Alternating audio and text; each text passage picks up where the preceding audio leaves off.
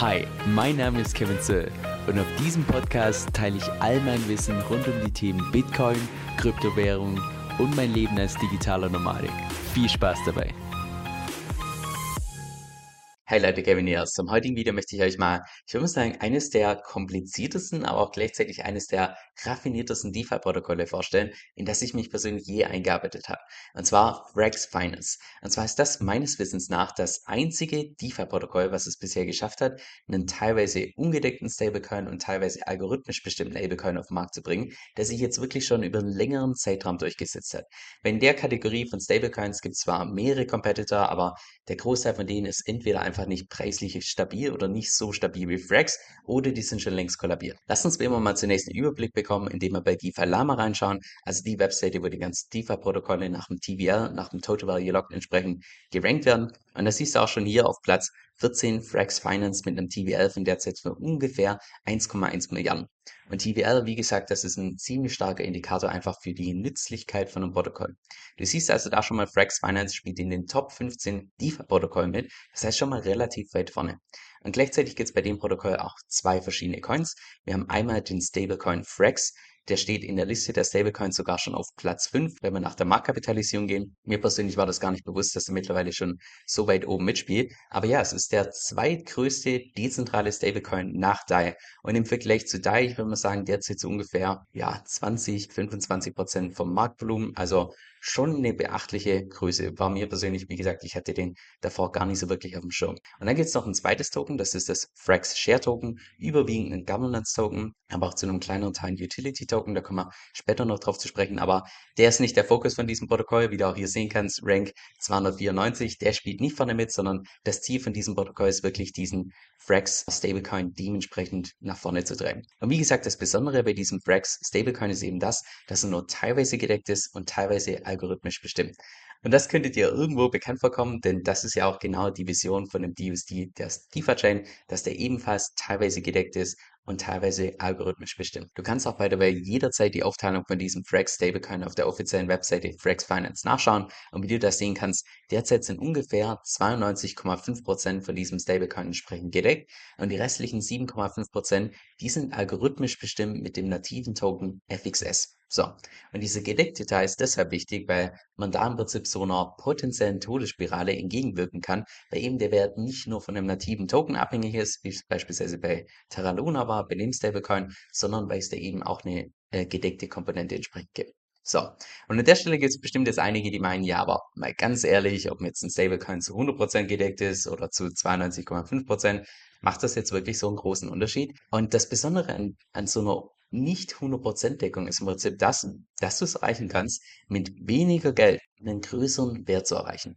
Und das ist genau die Entwicklung, die es momentan im DeFi-Space gibt, dass alles immer mehr Richtung Effizienz geht. Weil wenn du mal überlegst, wie sich das bei diesen Boards entwickelt hat, also bei diesen dezentralen Krediten, da war es ja ursprünglich so, dass MakerDAO auf den Markt gekommen ist mit einer Überversicherungsgrenze von 150 Prozent. Und das war damals das effizienteste, was es im Markt gab, dass du im Prinzip das 1,5-fache Geld von dem, was du als Kredit aufnehmen möchtest, tatsächlich als Sicherheit hinterlegen musst. Und dann irgendwann später kam Compound und Aave und meinten, also 150 50 Prozent. Das ist mega ineffizient, das können wir noch besser. Haben dann äh, Überversicherungsgrenzen von 120 Prozent und 125 Prozent angeboten. Irgendwann später kam Liquidity mit 110 Prozent. Das heißt, das Ganze noch ein Vielfaches effizienter. Und wir reden da wirklich um ein Vielfaches effizienter. Ja, der Unterschied von 110 Prozent zu beispielsweise 125 Prozent ist nicht nur kurz das Doppelte oder ähnliches, sondern es ist wirklich das Vielfache effizienter. Und ich wette, dass es irgendwann mal in ein paar Jahren vielleicht ein Protokoll geben wird, wo du vielleicht nur noch 100% von dem Geld, was du als Kredit aufnehmen möchtest, tatsächlich als Kredit hinterlegen musst.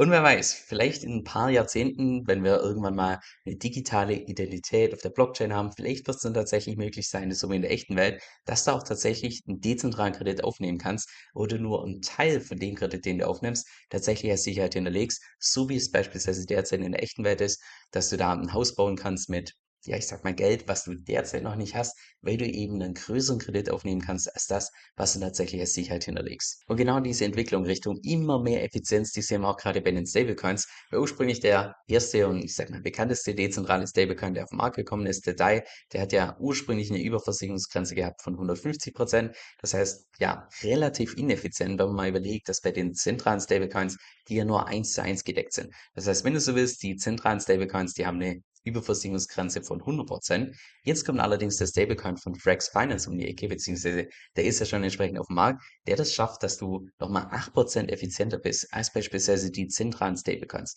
sodass du nur noch 92% von dem Kapital, was du eigentlich haben möchtest, tatsächlich hinterlegen musst. Das heißt, es geht immer mehr Richtung mehr Effizienz und irgendwann, wahrscheinlich in ein paar Jahren, werden wir es tatsächlich schaffen, dass es mal einen komplett ich sag mal, algorithmisch bestimmten Stablecoin gibt, wo man überhaupt gar nicht mehr decken kann, so wie das ursprünglich geplant war bei Luna und so weiter und so fort, aber das ist ja wie gesagt kollabiert, weil das einfach die mit Abstand effizienteste Art und Weise ist, wie man tatsächlich einen Stablecoin auf den Markt bringen kann.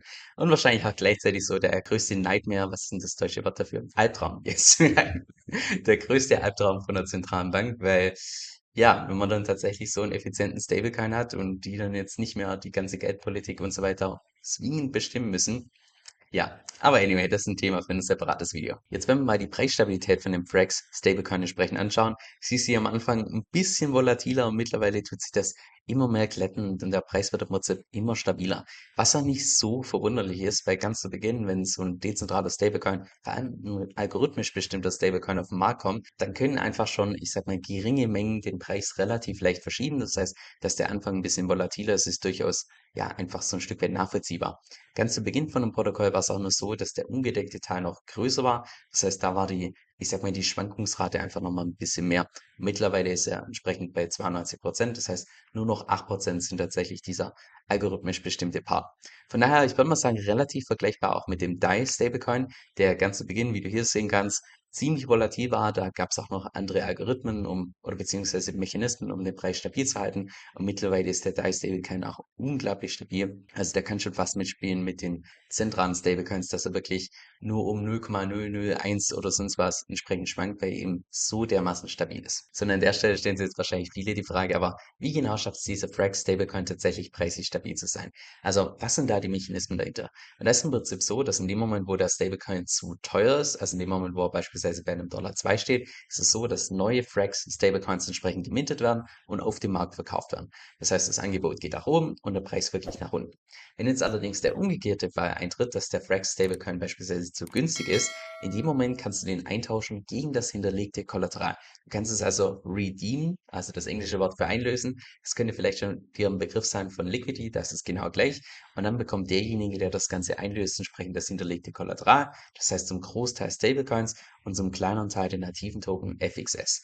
Das heißt, wenn du so willst, hast du nach oben einen direkten Algo, der den Preis wieder nach unten bringt und nach unten hast du eine direkte Arbitragemöglichkeit, wodurch der Preis konstant gehalten wird. So, und dann haben wir noch das Governance Token Frag Share und das bekommt seinen Wert, ich würde mal sagen, primär durch drei verschiedene Faktoren. Und zwar der erste Faktor ganz klar der, dass je höher die Nachfrage nach dem Frax Stablecoin ist, desto höher natürlich auch die Nachfrage nach dem Frax Governance Token, weil ja wie gesagt so ungefähr 92,5% tatsächlich durch irgendwelche anderen Stablecoins gedeckt sind und die restlichen 7,5 Prozent, die werden ja algorithmisch bestimmt durch das native Token. Heißt natürlich auch gleichzeitig, dass je mehr Nachfrage nach dem Frax Stablecoin besteht, desto höher natürlich auch gleichzeitig die Nachfrage nach diesem Governance Token Frax Share. Und zusätzlich profitiert dieses Governance Token Frax Share auch noch davon, dass man im Prinzip dieses Kollateral, was eigentlich den Stablecoin deckt, dass man mit dem Profit erwirtschaftet, also eine Rendite erwirtschaftet und das dann entsprechend an die Tokenhalter von Frax Share entsprechend geht. Und jetzt, wo das Ganze investiert ist und so weiter, siehst du auch hier in diesem Scharbild. Und der eine Punkt, den ich dabei dachte, als ich mir überlegt habe, naja, aber wenn man jetzt tatsächlich das Kollateral nimmt, was eigentlich für die Deckung von einem Stablecoin da ist, und man benutzt es, um beispielsweise damit Rendite zu erwirtschaften, ist es nicht ein Problem, wenn dann irgendwann der Stablecoin tatsächlich sein Pack verliert. Und die haben das hier bei Frax Finance ziemlich raffiniert gelöst. Und zwar benutzen die dafür sogenannte AMOs. Und AMO ist die Abkürzung für, Moment, ein Algorithmic Market Operations Controller brauchst du nicht merken, das ist ein absoluter Begriff für die Techies. Aber das sorgt im Prinzip dafür, dass sollte jetzt tatsächlich dieses Stablecoin sein Pack verlieren, indem er beispielsweise zu günstig wird, dann steht dieses Kollateral tatsächlich zur Verfügung. Das heißt, das ist im Prinzip eine Art spezieller Smart Contract, der dafür sorgt, dass Nur dann, wenn das Geld nicht gebraucht wird, geht's arbeiten und wenn es gebraucht wird, dann steht zur Verfügung. Und das ist schon ziemlich raffiniert, weil gerade dieser Trend bei den ganzen Stablecoins, dass die ihr Kollateral benutzen, um damit Rendite zu erwirtschaften, das ist ja nicht nur bei den zentralen Stablecoins ein Trend, sondern auch bei DAI der Trend und so weiter und so fort. Da ist immer mehr denken, naja, mit dem vielen Geld, was ich jetzt habe, das kann ich auch einfach für mich arbeiten lassen. Genau gleiches hier bei Frax Finance. Und wo genau dieses Kollateral arbeitet, kannst du auch alles auf der Website entsprechend nachschauen. Also, ich sag mal, die absoluten Klassiker wie Compound, wie Aave, wie Yearn, wie Synthetics, wie Curve, also Convex, so die ganz großen, ich sag mal, Klassiker in DeFi-Space, wo entsprechend das Kollateral entsprechend arbeitet. Und du kannst auch nachschauen, wie viel die damit schon Profit erwirtschaftet haben, und zwar unter EMOs. Und wie du hier sehen kannst, Accrued Profit von derzeit ungefähr 31 Millionen. Und diese 31 Millionen geht zu 100% an die Frax Share Token Halter oder beziehungsweise nicht direkt, sondern indirekt. 50% davon werden genommen, um im Prinzip die Tokens einzukaufen und zu burnen. Das heißt, dadurch geht das Angebot entsprechend nach unten. Und gleichzeitig ist es so, dass die restlichen 50% an die Tokenhalter entsprechend ausgeteilt werden. Das ist einerseits Rendite, andererseits potenzielle Kursgewinne und so tun die im Prinzip auf beiden Seiten davon profitieren. Und drittens hat der Frax Share Token auch noch einen Use Case und zwar kannst du den ähnlich wie bei Curve entsprechend einfrieren, weil vielleicht erinnerst du dich an Curve geht's ja, wenn du die entsprechend einfrierst, gibt's ja diese VE Curve Tokens.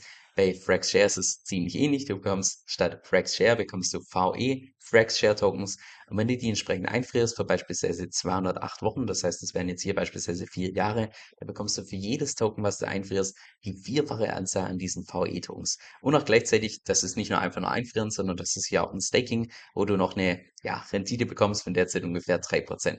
Aber in den 3% wird jetzt wahrscheinlich niemand hier seine Tokens für vier Jahre entsprechend einfrieren, sondern der wesentliche Grund, warum das tatsächlich Leute machen, ist der, genauso auch wie bei Curve, weil du, wenn du tatsächlich das native Token einfrierst, zusätzlich deine Rendite boosten kannst in den ganzen Liquidity Pools. Jetzt die ganzen Liquidity Pools findest du hier auf der linken Seite unter Staking. Frag mich nicht, warum das Staking heißt. Du bist im Wesentlichen nur ein Liquidity Provider, aber spielt auch keine größere Rolle. Aber wie du sehen kannst, sind einige bekannte Namen dabei, wie beispielsweise Curve haben wir hier, wir haben Convex mit dabei, wir haben natürlich Frax mit dabei, wir haben Sushi mit dabei, wir haben Uniswap mit dabei, wir haben Yearn dabei, also relativ viele bekannte Namen.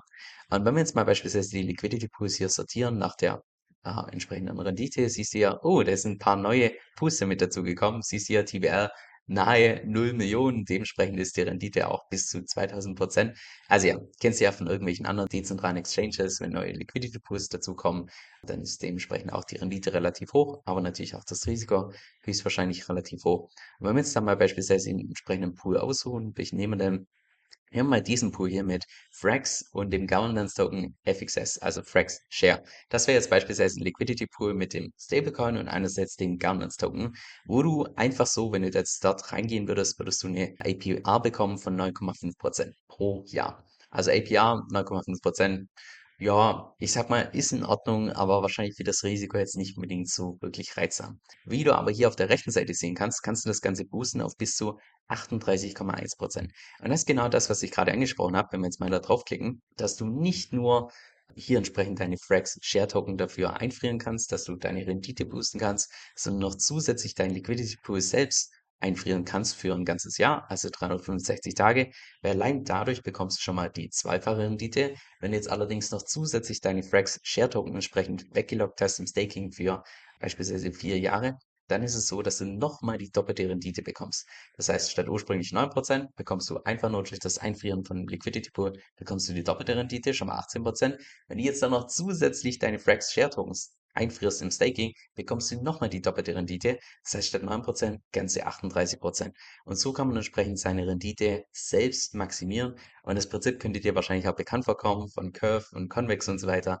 Die haben das im Prinzip abgeschaut von den, ich sag mal, Big Playern im DeFi-Space. Also mein persönliches Fazit, Frax Finance ist schon, ich würde mal sagen, relativ kompliziert. Und vor allem, wenn man zum allerersten Mal diese Webseite öffnet, da wird man erstmal überschlagen mit lauter Infos und ganz, ganz zu Beginn habe ich so, oh mein Gott, das, das sind so viele Daten und so weiter, was ist da wirklich jetzt relevant? Also ging es mir zu, zumindest ganz zu Beginn. Aber was ich an dem Protokoll einfach interessant finde, ist einfach die Tatsache, dass seitdem DAI der größte dezentrale Stablecoin im Jahr 2017 gelauncht ist, damals noch mit einer Überversicherungsgrenze von 150 Prozent, dass man es mittlerweile, also ungefähr, ja, knapp fünf Jahre später schon geschafft hat, statt 150 Prozent auf unter 100 Prozent zu kommen, auf 92 Prozent und dort tatsächlich einen stabilen Stablecoin zu haben. Es wird einfach spannend, die nächsten paar Jahre zu sehen, wie ich sag mir, die ganzen Stablecoins immer und immer effizienter werden, sodass diese 92% werden plötzlich zu vielleicht 85% und dann der nächstbeste Stablecoin ist irgendwo bei 75% und dann geht's noch tiefer, noch tiefer, noch tiefer, bis wir vielleicht irgendwann mal tatsächlich einen Stablecoin haben, der zu 100% algorithmisch bestimmt ist, weil wie gesagt, das ist die effizienteste Art von einem Stablecoin und wer das schafft, das ist wirklich so, ich sag mal, die Königskunst. Und bis dahin werden wir wahrscheinlich noch hunderte Algo-Stablecoins sehen, die entsprechend kollabieren, weil ja, wir haben es ja bei der DeFi-Chain gesehen, ist einfach alles andere als einfach. So Leute, jetzt noch eine Empfehlung zum Schluss und zwar glaube ich, dass vielen nicht bewusst ist, dass ich nach wie vor mein Haupteinkommen über Webseiten verdiene, jetzt nicht irgendwie über YouTube oder ähnliches. Und das heißt im Prinzip vereinfacht gesagt, dass du Webseiten aufbaust, Besucher anziehst, dann die Webseiten monetarisierst und irgendwann kannst du diese Webseiten dann auch verkaufen. Jetzt was mir persönlich daran gefällt, ist, dass du einfach komplett zeitlich und örtlich flexibel bist und kaum Kosten hast. Und vor allem auch die Einnahmen, die dadurch reinkommen, die kommen jeden einzelnen Monat. Das heißt, das Ganze ist super passiv. Jetzt, wenn du ebenfalls lernen willst, wie das das Ganze funktioniert. Da habe ich vor kurzem auch selbst einen Online-Kurs dazu gemacht. Den kann ich dir wirklich ins Herz legen. Und zwar findest du den unter kevinsoe.com-3. Das ist K-E-V-I-N, also Kevin, S-O-E-L.com-3. Dieser Podcast stellt weder eine steuerrechtliche noch eine finanzielle Beratung dar. Das heißt, alle Informationen sind wirklich nur zu Informationszwecken bestimmt.